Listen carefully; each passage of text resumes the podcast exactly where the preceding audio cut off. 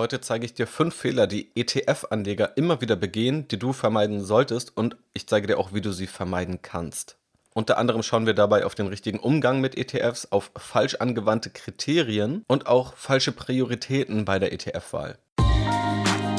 Eigenständig anlegen und Vermögen aufbauen mit dem Aktienrebell Podcast. Hier erfährst du, wie du ohne Banken und Berater das Beste aus deinem Geld machst. Ich, Janis Lorenzen, bin der Gastgeber und wünsche dir jetzt viel Spaß. Ja, schön, dass du heute wieder mit dabei bist in dieser Podcast-Episode, wo wir uns mal wieder den ETFs widmen. Auch in letzter Zeit habe ich ja auch viel über Aktienanalysen gesprochen und auch den Prozess dahinter. Gerade natürlich, weil das auch nochmal ein ja, deutlich aufwendigerer Prozess ist als die reine ETF-Wahl. Nichtsdestotrotz habe ich auch ich einen Großteil meines Depots in ETFs investiert, habe auch gestartet mit ETFs und betone ja auch immer wieder die Vorteile, die auch für aktivere Anleger durch ETFs gegeben sind und die man eben durch ETFs relativ schnell und unkompliziert erreichen kann. Damit du bzw. damit deine Geldanlage aber auch von ETFs profitiert und durch ETFs aufgewertet wird, musst du eben auch ein paar Fehler vermeiden, die ich immer mal wieder mitbekomme im persönlichen Austausch mit Anlegern oder wenn ich eben konkrete Depots und Strategien sehe.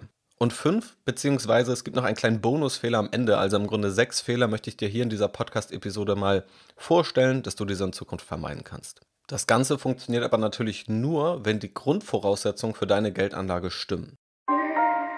Und in diesem Fall, wenn du also in ETFs investierst, sind im Grunde drei Dinge als Grundvoraussetzung wichtig. Du solltest günstige Gebühren bei deinem Online-Broker haben, du brauchst eine große Auswahl an ETFs und du brauchst natürlich auch eine gewisse Funktionalität. Also zum einen, dass es einfach ist, denn in der Regel wollen ETF-Anleger eine einfachere Geldanlage und auch eine intuitive Bedienung, beispielsweise beim ETF-Kauf, aber auch die Möglichkeit, einen Sparplan flexibel aufzusetzen und die Geldanlage dadurch zu automatisieren.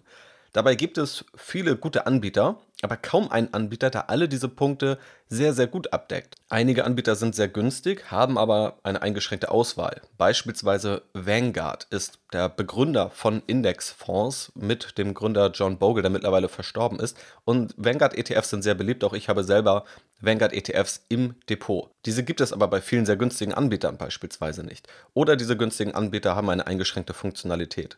Andere bieten das dann wiederum, sind aber deutlich teurer. Es gibt aber einen sehr guten Anbieter in meinen Augen und das ist Scalable Capital, die Partner dieses Podcasts sind und das Ganze sehr, sehr gut gelöst haben. Ich durfte auch schon vor dem Marktstart einen Einblick in den Broker bekommen, nutze ihn auch selbst und habe mir speziell das ETF-Angebot dort auch angeschaut. Gerade da ist spannend, dass das ETF-Angebot mit über 1300 ETFs enorm groß ist und deutlich größer als bei vergleichbaren Anbietern und auch die Sparplanfunktionalität ist sehr einfach umgesetzt. Da wurde jetzt auch zuletzt die Mindestsparplansumme nochmal von 50 Euro im Monat auf 25 Euro im Monat herabgesenkt. Und du zahlst nie mehr als 99 Cent pro Sparplan oder kannst für 2,99 Euro im Monat so viele Sparpläne aufsetzen, wie du möchtest. Also, wenn dich das Ganze interessiert, schau entweder direkt bei Scalable Capital vorbei oder über den Link in den Podcast Show Notes.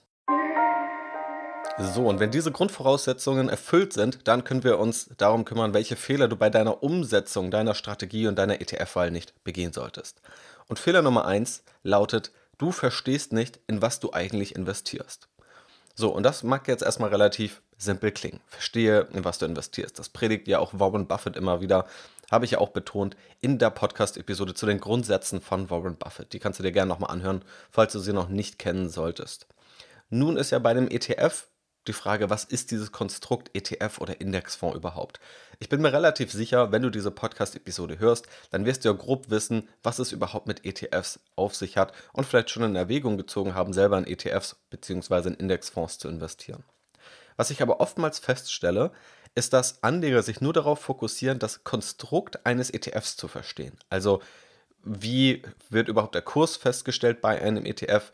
Was macht ein ETF überhaupt? Also er bildet grob einen Index ab, er ist an der Börse gehandelt. Es gibt Themen wie die Wertpapierleihe, es gibt physisch replizierende und synthetische ETFs. Und wenn man das Ganze verstanden hat, ist das gar nicht so kompliziert. Auch diese Themen vertiefe ich ausführlich in der Academy. Dazu findest du auch den Link in den Podcast-Show Notes. In jedem Fall sind das aber Themen, die den ETF selbst betreffen.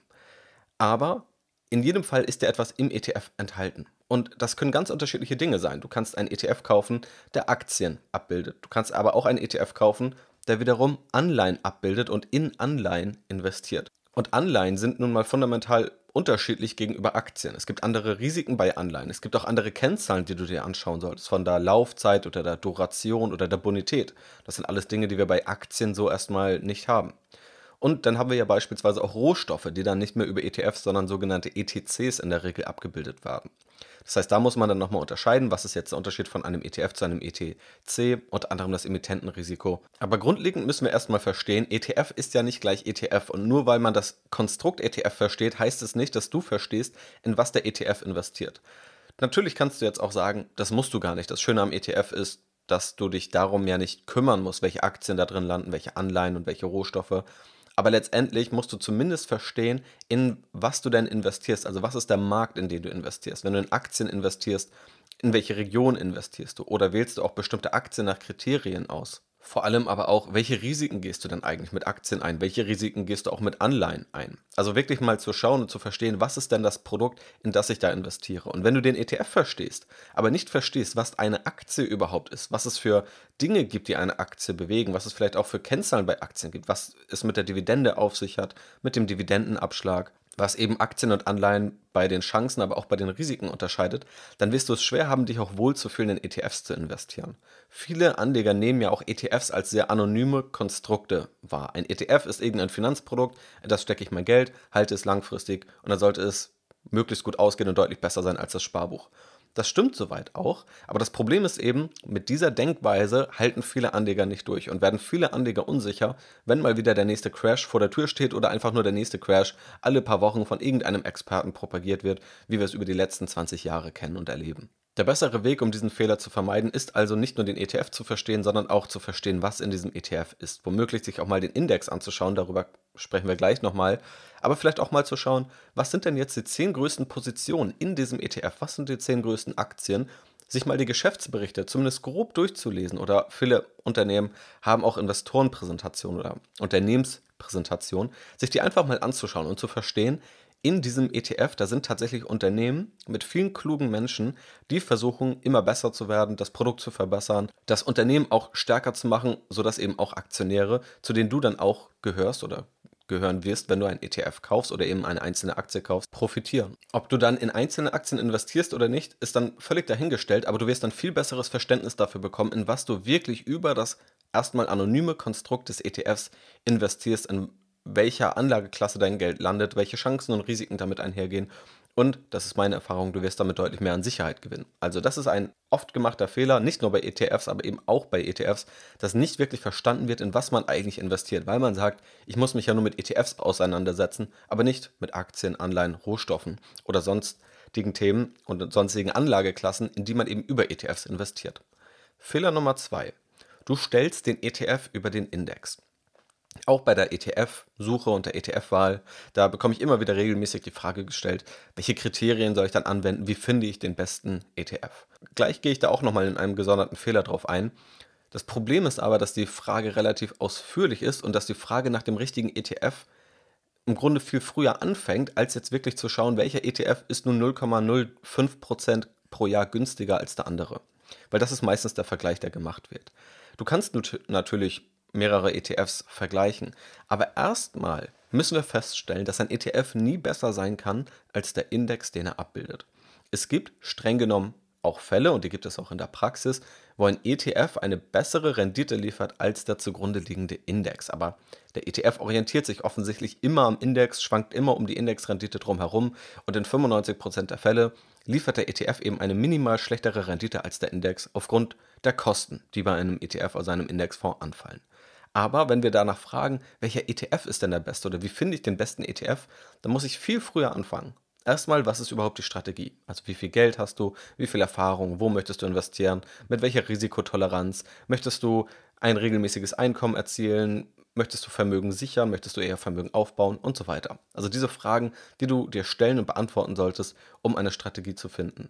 Und darauf basierend solltest du ja schauen, welche Märkte und welche Anlageklassen sind interessant und welche Indizes gibt es, die diese abbilden. Ein Index, das kann jetzt beispielsweise der DAX sein, das ist vermutlich der Index, den hier die meisten kennen. Aber natürlich gibt es deutlich bessere Index im Sinne eines klugen Depotaufbaus. Also beispielsweise der MSCI World ist sehr bekannt, eben weil er über 23 Industrienationen weltweit streut und dort in große und mittelgroße Aktien investiert. Durch einen ETF auf einen solchen Index wie den MSCI World kannst du also so investieren. Wichtig ist aber dann den Index erstmal zu verstehen. Also nicht zu gucken, welcher ETF ist jetzt gut. Ist jetzt der ETF auf den MSCI World oder der ETF auf einen anderen Index besser, sondern erstmal die Indizes zu vergleichen und zu schauen, was bildet denn dieser Index ab? Also welche Region, welche Aktien, mit welcher Größe, wie viele Aktien auch. Und so zu verstehen, was in diesem Index überhaupt drinsteckt. Und das solltest du vorher machen, bevor du anfängst, irgendwelche Kostenquoten gegeneinander abzuwägen. Erst zu verstehen, was ist in dem Index drin und einen Index mit einem anderen Index zu vergleichen, wenn du da mehrere Optionen hast. Und wenn du dir den Spruch, der ETF kann nie besser sein als der Index, den er abbildet, vergegenwärtigst, wirst du auch die Prioritäten in der Regel deutlich besser setzen. Wenn wir deine komplette ETF-Geldanlage und Strategie anschauen, dann ist zu 70 Prozent entscheidend, was du eben strategisch festlegst. Dass du eine Strategie hast und festlegst, die funktioniert, die einfach einem klugen Depotaufbau entspricht. Dann sind die nächsten 20 Prozent, welche Indizes du wählst, die letztendlich deiner Strategie entsprechen. Also in welche Märkte investierst du, welche Indizes gibt es dafür, sind die Indizes vernünftig aufgebaut, sind es vernünftige Gewichtungskriterien und die Kriterien, die ich eben genannt habe. Und dann sind vielleicht die letzten 10 Prozent der letztendliche ETF-Vergleich, dass du also ein paar Kriterien heranziehst, um eben basierend auf dem gleichen Index dann die richtigen ETFs herauszufinden. Aber 90% der richtigen ETF-Wahl findet eben vorher statt, weshalb auch darauf eben der Fokus liegen sollte. Fehler Nummer 3, der falsche Umgang mit ETFs. ETFs sind ein Konstrukt, was erstmal relativ viel Risiko rausnehmen, wenn du damit eben breit gestreut investierst. Aber das ist eben auch ein ganz zentraler Vorteil und das ist ja auch der Grund, warum ETFs mittlerweile auch so beliebt sind und auch von Experten und auch in der Finanzwissenschaft als so beliebt oder als gut eingeschätzt werden, eben weil ETFs eine breite Diversifikation ermöglichen. Das ist natürlich aber nicht bei allen ETFs der Fall. Also nur weil du einen ETF kaufst, bist du nicht breit diversifiziert. Ja, wenn du jetzt beispielsweise nur einen ETF auf den DAX kaufst, dann ist das alles aber nicht gut diversifiziert. Du investierst nur in die Region Deutschland und nur in die 30 größten deutschen Aktienunternehmen. Damit bildest du vielleicht etwa ein bis zwei Prozent der weltweiten Marktkapitalisierung ab. Das ist also definitiv keine gute Diversifikation. Dieser Vorteil von ETFs, der trifft also nur dann zu, wenn du es auch richtig machst und deine Geldanlage mit ETFs eben richtig konstruierst und trifft nicht immer zu, egal welchen ETF du wählst. Also das ist ein Teil des falschen Umgangs. Du darfst nicht denken, nur weil du ein ETF wählst, dass du automatisch alle Vorteile von ETFs nutzt. Ja, dazu solltest du eben einen klugen Depotaufbau wählen. Und die andere Seite ist der Umgang mit einem ETF. Also wenn du einen ETF erstmal gekauft hast. Denn ETFs machen vor allem Sinn in Kombination mit einer langfristigen Buy-and-Hold-Strategie. Das Gegenteil dessen wäre, dass du versuchst mit ETFs auf ganze Marktbewegungen zu spekulieren. Ja, da du ja hier nicht in einer einzelnen Aktienauswahl steckst, wo du wirklich fundamental analysieren kannst, wie sind die Aussichten eines Unternehmens, wie sehen die Zahlen aus, ist das Unternehmen gerade eher zu teuer oder eher zu günstig bewertet. Bei einem ETF hält ja all das raus. Wenn du ein ETF wirklich aktiv handelst, also schaust, wann du kaufst, wann du einsteigst und wann du dann wieder aussteigst, also verkaufst, hast du nur Marktbewegungen. Und auf Marktbewegungen zu spekulieren ist enorm schwierig. Wenn man sich Studien dazu anschaut, dann hat man durch die Bank weg eine Fehlerquote bzw. eine Verlustquote von Anlegern, die das machen und im Verlust liegen, von über 90 Prozent. Da gibt es viele Studien, die das unterstreichen. Unter anderem Barber hat mit anderen Finanzwissenschaftlern da immer wieder viel zu publiziert. Das heißt, die Erfolgswahrscheinlichkeit ist enorm gering, allein deshalb, weil ja jeder Kauf und jeder Verkauf Kosten verursacht. ist Es steuerlich nachteilig, da du den Steuerstundungseffekt damit aufhebst durch dieses ganze Hin- und Her-Getrade du hast natürlich das Risiko, überhaupt Fehlentscheidungen zu treffen. Also, dass du nicht besser bist als der Markt, in dem ja auch viele andere kluge Anleger und auch große Institutionen und auch Algorithmen unterwegs sind, die auch viele Signale auswerten können und oft viel effizienter, als wir es als Menschen können. Und du hast dadurch natürlich einen viel höheren Zeitaufwand. Dadurch, wenn du immer versuchst, Märkte zu verfolgen. Auch zu diesem Thema Market Timing und Buy and Hold in der Podcast-Episode Nummer 30 spreche ich da nochmal ausführlicher drüber. Es gibt wirklich wissenschaftliche Studien en masse, die zeigen, dass Market Timing nicht systematisch funktioniert oder wenn dann nur für einen minimalen Prozentteil. Die erfolgreichsten Investoren der Welt sprechen sich immer wieder dagegen aus. Also betonen wiederholt, dass es nicht systematisch klappt und dass es für Privatanleger nicht erstrebenswert ist. Trotzdem machen es sehr, sehr viele Privatanleger und auch Medien sprechen tagtäglich darüber, wie der Markt sich entwickelt, von einem Tag auf den nächsten oder wo der Markt in ein oder zwei Wochen steht. Dabei sagt die Finanzwissenschaft und renommierte Experten alle durch die Bank weg, dass es keinen Sinn macht, so vorzugehen. So, und dadurch kannst du eben viele Vorteile, die ETFs mit sich bringen, kaputt machen. Damit kannst du auch durch ETFs sehr aktiv handeln und womöglich mehr Schaden anrichten, als von den Vorteilen, die ETFs nun mal unbestritten haben, zu profitieren. Also, das ist Fehler Nummer drei. Du hast den falschen Umgang mit ETFs. Fehler Nummer vier. Du verwendest die falschen Kriterien. So, und darüber haben wir ja gerade eben schon gesprochen. Die Kriterien bzw. der reine ETF-Vergleich, ohne jetzt die Strategie zu betrachten. Also nehmen wir an, die Strategie steht fest, die Indizes wurden sich angeschaut, also auch die Märkte, in denen über ein ETF investiert werden soll. Und dann geht es wirklich nur noch darum, dass wir einen Index haben, beispielsweise den MSCI World. Wir sehen, okay, es gibt zehn ETFs, die diesen Index abbilden und diese nun zu vergleichen. So, die am meisten verwendete Kennzahl beziehungsweise vermutlich sind es sogar leider die beiden meistverwendeten Kennzahlen und beide sind nicht gut. Die eine ist sehr schlecht und die andere ist okay, aber nicht vollständig. So, und die eine Kennzahl ist die Total Expense Ratio, die TER, also die Kostenquote. Sie wird im Grunde im Deutschen dann auch Gesamtkostenquote genannt. Das ist deshalb ein bisschen trügerisch, weil es nicht die gesamten Kosten sind. Generell gibt die Gesamtkostenquote an, wie hoch die Gebühr ist, vereinfacht gesagt, die eine Fondsgesellschaft von dir nimmt. Also wenn du ein MSCI World ETF hast oder generell einen ETF, der eine Kostenquote von 0,3% pro Jahr hat, dann bedeutet das, dass du 0,3% jährlich an Gebühren zahlst. Die werden automatisch aus dem Fondsvermögen abgezogen. Das ist sehr günstig und das ist auch einer der großen Vorteile von ETFs. In der Theorie müsste das dann ja bedeuten, dass beispielsweise jetzt der MSCI World, wenn er im Jahr mal um 15% steigt, dass dein ETF um 14,7% gestiegen sein müsste. Eben 15% abzüglich der TER. Das wirst du in den allerseltensten Fällen aber sehen. Und das zeigt schon, hier sind nicht alle Kosten und nicht alle Erträge enthalten.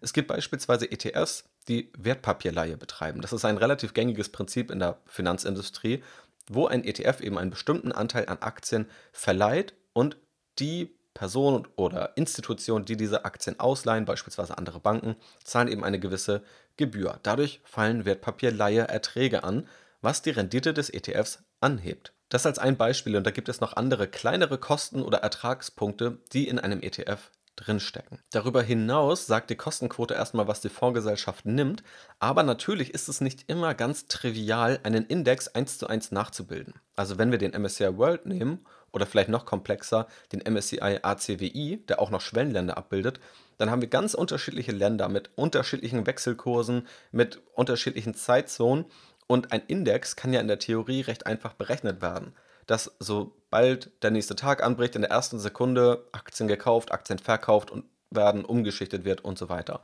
In der Praxis gibt es aber immer mal gewisse Verzögerungen.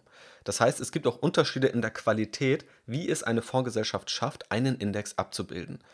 Und um dir da keine unnötigen Ängste zu machen, das kriegen sehr, sehr viele Fondsgesellschaften und die allermeisten sehr, sehr gut hin. Aber da gibt es eben noch Qualitätsunterschiede, die in der TER nicht enthalten sind. Besser ist daher, die Tracking Difference anzuschauen, also die Differenz vom Index zum ETF.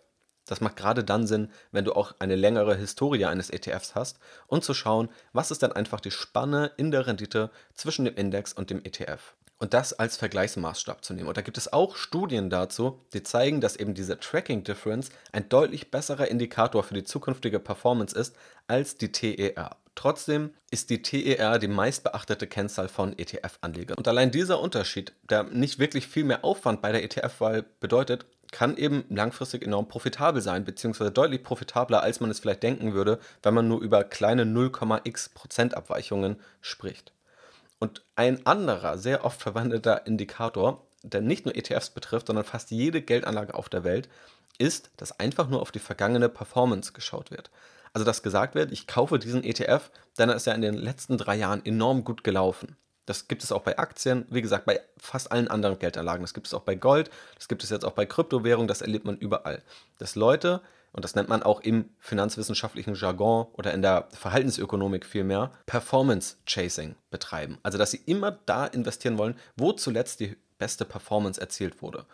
So, und da gibt es nun Studien, dass tatsächlich das eine Strategie sein kann, also dass man aus diesem Verhalten eine Strategie konstruieren kann, aber dass die meisten Privatanleger, die dieses Performance Chasing betreiben, davon nicht profitieren. Denn das Ganze funktioniert natürlich nur dann, wenn man auch irgendwann wieder verkauft, also wenn man immer wieder umschichtet. Probleme von diesem ständigen Umschichten, die habe ich ja schon in dem Fehler zum Market Timing und dem falschen Umgang erwähnt. Aber die meisten Privatanleger investieren dann eben gerade in die ETFs, die in, über die letzten drei Jahre gut gelaufen sind. Sie schauen dann gar nicht mehr darauf, warum sind die gut gelaufen. Also gibt es irgendwelche fundamentalen Gründe, warum das passiert ist und vor allem, warum das auch in Zukunft passieren sollte. Also gibt es dann irgendwelche Indikatoren, dass die vergangene Performance auf die zukünftige Performance hinweist. Und das ist in den allermeisten Fällen eben nicht der Fall. Wir haben Jahrzehnte an Historie über die Finanzmärkte, die wir auswerten können und aus der wir dann eben auch möglichst fundierte Schlüsse ziehen können. Das kann uns nie eine Garantie für die Zukunft geben, aber eben starke Indikatoren, die wir auch immer wieder bestätigt sehen. Aber auf Basis der letzten Jahre oder Monate zu investieren, auch das zeigen eben diese Studien, ist kein Indikator für eine gute Performance. Es gibt eben diese Momentum-Strategien und diese Trendfolgestrategien, die auch durchaus funktionieren, aber sie werden eben meistens nicht als solche angewandt. Es wird einfach nur in das investiert, was seit zwei Jahren gut läuft. Oftmals auch aus der Angst, irgendetwas zu verpassen, also irgendeinen Trend zu verpassen, ohne eigentlich zu verstehen, in was man dort investiert, ohne zu verstehen, ob es fundamentale Treiber gibt, die auch in Zukunft überhaupt so eine Performance rechtfertigen können und ohne eine Strategie, um da wieder rauszukommen. Denn wenn man diese Strategie, als die ich es jetzt mal bezeichne, eigentlich ist es jetzt keine wirklich durchdachte Strategie, aber wenn man diese Strategie verfolgt, immer nach der besten Performance zu investieren, dann sollte man ja auch wieder aussteigen, irgendwann umschichten und dann wieder dort investieren, wo die beste Performance liegt. Das passiert ja aber meistens nicht. Meistens wird einfach weiter gehalten und wenn die Performance stimmt, dann passt das alles, dann bleibt das Wertpapier oder der ETF im Depot. Und es wird dann ja erst dann verkauft, wenn der ETF irgendwann abschmiert und nicht mehr seine gute Performance liefert. So, und dann ist es natürlich schon zu spät mit dem Verkauf. Und dadurch entsteht dann eben auch schnell eine unterdurchschnittliche Rendite. Also es gibt natürlich noch mehr Kriterien bezüglich ETFs und worauf man da achten sollte, aber das, um mal so die größten Brocken hier auszuräumen und diese Mythen auszuräumen rund um die TER, die Total Expense Ratio, oder auch das Kriterium der vergangenen Performance. Da solltest du dir einfach vorher die Frage stellen, ist es wirklich ein valides Kriterium? Hast du das einmal für dich geprüft? Gibt es also Indikatoren dafür, dass das, was du hier machst, funktioniert oder nicht? Denn gerade diese Frage, die stelle ich dann ganz gerne, wenn ich mitbekomme, dass dort ein ETF gekauft wird mit der Argumentation, die Performance über die letzten drei Jahre war gut, dann einfach mal die Frage zu stellen, okay, und die Performance der letzten drei Jahre, hm, ist das ein Indikator dafür, dass die Performance in der Zukunft auch gut sein wird? Also gibt es dazu irgendeine Studie oder irgendeinen Beleg? Und das ist eben ziemlich dünn, da gibt es eher in der Regel eben genau den gegenteiligen Beleg. Okay, dann kommen wir zu Fehler Nummer 5. Wie gesagt, ich habe im Grunde sechs Fehler für dich, weil es noch einen kleinen Bonusfehler gleich gibt. Aber Fehler Nummer 5 ist, dass du zu exotisch wirst. Denn ETF ist nicht gleich ETF. Und einige ETFs verfolgen einfach sinnvolle Strategien oder sind sinnvoll, was beispielsweise die Diversifikation betrifft, also die Streuung unter den Regionen oder auch unter den Aktien. Andere ETFs, und je größer dieses Segment der ETFs wird, desto stärker werden auch diese ETFs, sind aber eher exotisch. Das heißt, sie investieren in ganz kleine Nischen, vielleicht auch in nicht liquide Wertpapiere. Also ETFs sollen dann scheinbar liquide sein, ständig handelbar. Aber wenn die in Wertpapiere investieren, die nicht liquide sind, weil sie einfach total klein sind oder in irgendwelchen exotischen Märkten vorhanden sind, dann bringt ja die Liquidität des ETFs auch herzlich wenig oder beruhen einfach auf nicht nachgewiesenen Faktoren, haben irgendwelche Hebel drin oder setzen womöglich auf fallende Kurse. All das sind eher exotische ETFs, die relativ wenig mit dem zu tun haben, was damals vor allem Vanguard, John Bogle, die Begründer dieser ganzen Indexfonds, sich gedacht haben, als sie ETFs aufgesetzt haben. Und das entfernt sich auch ziemlich weit von dem, was die Finanzwissenschaft empfiehlt.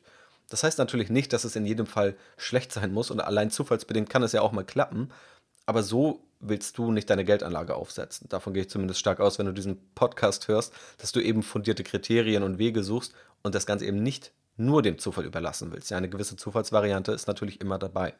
Aber es gibt eben exotischere ETFs und gerade diese sind oft deutlich teurer als andere ETFs. Das ist sozusagen auch der Weg, über den Fondsgesellschaften versuchen, eine höhere Gewinnmarge zu erzielen, weil die beliebten ETFs, die sind relativ breit abgedeckt. Da ist ein hoher Konkurrenzkampf zwischen den Fondsgesellschaften. Das drückt natürlich die Gewinnmargen. Und Gewinnmargen können dann erzielt werden, wenn irgendwelche exotischen neuen ETF-Produkte an den Markt gebracht werden, die alles bisherige über den Haufen werfen sozusagen. Und die werden dann eben auch oft beworben mit eben genau der vergangenen Performance. Also in der Regel siehst du dann die Performance der letzten 1, 2, 3 Jahre, die dann in den allermeisten Fällen überdurchschnittlich war, einfach weil die ETFs dann genauso konstruiert werden oder eben auch aktiv gemanagte Fonds. Also das trifft die genauso oder andere Finanzprodukte. Aber bei ETFs ist das eben auch eine Gefahr, dass eben immer mehr exotische ETFs mit der Performance der vergangenen Jahre irgendwie angeboten werden, zu deutlich höheren Kosten und viele der Vorteile, die ETFs eigentlich mit sich bringen, ad absurdum führen. Ja, und das ist natürlich dann ein bisschen gefährlich, wenn vielleicht auch Privatanleger, die sich nicht so gut auskennen, die einfach nur gehört haben, okay, ETFs sind ein gutes Anlageprodukt, sind ja auch sogar von Verbraucherschützern empfohlen und ETFs sind liquide, breit diversifiziert, kostengünstig und so weiter. Und wenn man mit diesen Vorteilen und diesen Attributen auf einmal exotische ETFs bewirbt, oder verkaufen möchte oder selber als Privatanleger in diese investiert, in dem Glauben, dass man diese Vorteile von ETFs nutzt, dann ist es eben ein großer Irrglaube, weil nicht jeder ETF, nur weil er ein ETF ist, diese Vorteile eben mit sich bringt. So, das war Fehler Nummer 5 und jetzt am Ende nochmal sozusagen ein Bonusfehler und zwar du machst dich zu verrückt bei der ETF-Wahl. Ich bekomme das immer wieder, vor allem in der Academy mit oder auch über Mails, die ich hier über den Podcast erhalte, dass Anleger wirklich verunsichert sind bei der ETF-Wahl und da auch wirklich Tage oder Wochen brauchen, um den richtigen ETF zu finden und sich sehr unsicher sind, bevor sie investieren. Sie haben also eigentlich die wichtigsten Punkte erfüllt. Also sie haben ihre Strategie festgelegt, sie haben wirklich ein Verständnis aufgebaut für die Aktienmärkte und die Finanzmärkte, verstehen das Anlageprodukt, haben sich den Index angeschaut und dann geht es eben in die ETF-Wahl. Und dass es da falsche Kriterien gibt, darüber haben wir in Fehler Nummer 4 schon gesprochen. Aber dort wird dann wirklich im Detail verglichen. Und geschaut, welcher ETF ist denn jetzt noch ein bisschen günstiger als der andere und der andere hat aber diese Replikationsmethode und der andere hat diese, die mir eigentlich besser gefällt. Und auf einmal gibt es da viele unterschiedliche Kriterien und viel Unsicherheit. So, und ich bin ein großer Fan davon, wenn man langfristig in ETFs investiert, dass man sich einmal vernünftig Gedanken macht, dass man einmal das Wissen dazu aufbaut, das umsetzt und dann eben langfristig profitiert. Aber bei der ETF-Wahl wie gesagt, wenn die Strategie steht und wenn der Index steht. Und wenn wir nun die ETFs anschauen, beispielsweise 10 ETFs, die den MSCI World abbilden, dann müssen wir einmal festhalten, jeder dieser ETFs wird seinen Job gut erfüllen. Also daran wird es nicht scheitern. Deine Geldanlage scheitert, wenn deine Strategie schlecht ist, wenn du nicht die Disziplin mitbringst, diese Strategie umzusetzen oder wenn du einfach in die falschen Anlagemärkte investierst oder nicht verstehst, in was du investierst. Das zahlt natürlich auch alles aufeinander ein. Aber deine Geldanlage wird nicht daran scheitern, ob du nun den besten MSCI World ETF findest oder nur den drittbesten oder den fünftbesten. Also bei all den Tipps, die ich auch versuche dir hier mit auf den Weg zu geben, auch ganz klar dazu gesagt, mach dich nicht verrückt bei der reinen ETF-Wahl. Zumindest bei den beliebten und auch den bekannten Indizes. Und dazu zähle ich jetzt nicht Indizes wie den DAX, die wirklich nur eine kleine Auswahl abbilden. Aber wenn du eben auf einen Index schaust, der auch breit gestreut ist, oder mehrere Indizes in Kombination dein Depot breit gestreut machen, dann wird deine Geldanlage in jedem Fall nicht an der ETF-Wahl scheitern. Dann solltest du da einmal die Zeit investieren, da durchgehen, aber dich dann auch entscheiden. Und deine Zeit ist besser an anderen Stellen investiert, als wirklich wochenlang zu schauen, welcher ETF ist nun besser als der andere. Also das hier nochmal als kleiner, auch motivierender Appell hier am Ende, mach dich nicht verrückt bei der ETF-Wahl, sondern leg los. Und das, was eben wirklich wichtig ist bei der Geldanlage, und das unterscheidet eben auch ETF und Aktienanleger gar nicht so sehr, ist eben alles, was grundlegend stattfindet, also die Diversifikation, der Anlagehorizont, die Disziplin, ein Verständnis zu entwickeln für die Anlageprodukte, in die man investiert. Das trifft alles sowohl auf Aktienanleger, also Einzelaktieninvestoren zu, aber auch auf ETF-Anleger. Die Unterschiede sind dann eigentlich relativ klein und dieser letzte Teil dann dieser ETF-Vergleich, der ist eigentlich relativ klein, wird aber oft viel zu groß gedacht von vielen ETF-Anlegern und viel zu überschätzt in seiner Wichtigkeit. Das gilt zumindest immer dann, wenn die Grundvoraussetzungen stimmen, also ein grundlegend gestreuter Index oder eine grundlegend gestreute Anlagestrategie, ETFs, die jetzt nicht von irgendeinem Nischenanbieter kommen, sondern möglicherweise von einem etablierten Anbieter und auch ein Index, der jetzt nicht unbedingt ein Nischenindex ist, sondern von dem man auch schon mal gehört hat. Und das trifft eben auf die allermeisten Indizes, die auch für dich relevant sind, zu. So, und wenn diese Grundvoraussetzungen erfüllt sind, wie gesagt, dann sind die Unterschiede zwischen den einzelnen ETFs, die eine gewisse Größe und eine gewisse, ein gewisses Renommee mit sich bringen, wo auch die Fondsgesellschaften ein gewisses Renommee mit sich bringen, da sind die Unterschiede in der Performance von einem zum anderen ETF sehr gering und die werden oft überschätzt. Also investiere die Zeit, aber mach dich nicht verrückt.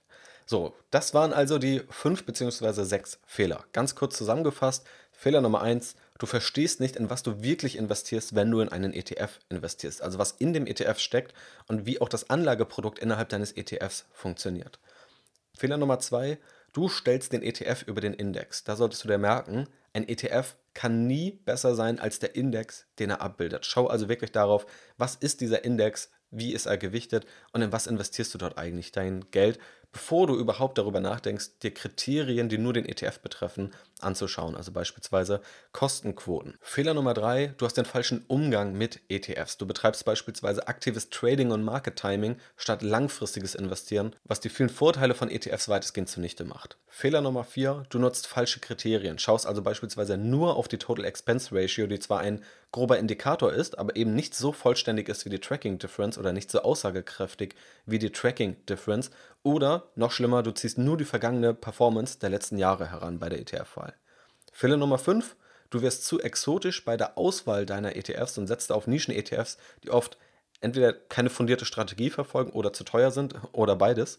Und der Bonusfehler, du machst dich verrückt bei der ETF-Wahl. Du investierst viel zu viel Zeit an der falschen Stelle also mach dir Gedanken, welchen ETF du wählst und verstehe auch die unterschiedlichen Eigenschaften eines ETFs, also wie ein ETF nun wirklich verfährt. Aber das ist kein Prozess, der Tage oder Wochen dauern sollte, wenn du eigentlich schon weißt, in welchen Index du investieren möchtest. So, und abschließend gilt, dass ETFs ein hervorragendes Anlageinstrument sind. Es ist keine Pflicht für jeden Anleger, aber es hilft sehr, sehr vielen Anlegern bei ihrer Geldanlage, wenn du noch die Vorteile besser verstehen willst, auch dazu habe ich eine eigene Podcast-Episode aufgenommen und veröffentlicht. Vor allem auch nochmal Vorteile betont, die oftmals unterschätzt werden, die oft gar nicht diskutiert werden, die aber tatsächlich wichtige Vorteile für dich darstellen können. Und auch heute bieten ETFs viel Flexibilität. Also ein ETF ist auch nicht automatisch, wie oft angenommen, ein ETF, der einfach nur in den Marktdurchschnitt investiert, sondern du kannst eben auch durch Faktoren, die aber dann wissenschaftlich fundiert sind, auch deine Geldanlage noch etwas spezifischer gestalten. Beispielsweise etwas sicherer gestalten oder etwas chancenorientierter, dass du versuchst, damit eine etwas bessere Rendite zu erreichen oder eben als Ergänzung zu einem bestehenden Einzelaktien Portfolio Bereiche abzubilden, die du mit einzelnen Aktien nicht abbilden kannst oder nicht abbilden möchtest. Da hilft dir einfach eine große Auswahl an ETFs, die du dann nutzen kannst, solange du immer darauf achtest, dass du diese Fehler nicht begehst und die Grundsätze beherzigst, dass es fundierte Gründe dafür gibt, dass du weißt, was du tust, dass du dir der Risiken und auch Chancen bewusst bist und zumindest mit einem Großteil deiner ETFs das machst, wofür ETFs wirklich gedacht sind, eben in die Marktbreite zu investieren und diese langfristig zu halten. Wenn du dann fortgeschrittener oder schon sehr fortgeschritten bist, dann kann man natürlich auch darüber nachdenken, mit ETFs noch ein paar andere Dinge auszuprobieren, ein paar Strategien, die fundiert sind, für die man aber ein bisschen mehr Erfahrung braucht. Aber das sollte dann eher einen kleineren Teil deines Depots betreffen und das dann mit einem kleineren Teil stattfinden, wenn die Basis gelegt ist und das Fundament steht. So viel zu den Fehlern beim Umgang mit ETFs. Es gibt natürlich auch noch weitere fortgeschrittene und auch speziellere Fehler, wenn dich das ganze Thema interessiert und auch diese Podcast-Episode dir gefallen hat. Lass es mich gern in einer positiven Bewertung wissen. Das würde mich natürlich sehr freuen und auch diesen Podcast unterstützen. In jedem Fall vielen Dank fürs Zuhören. Mach's gut, einen wunderschönen Tag und bis zum nächsten Mal.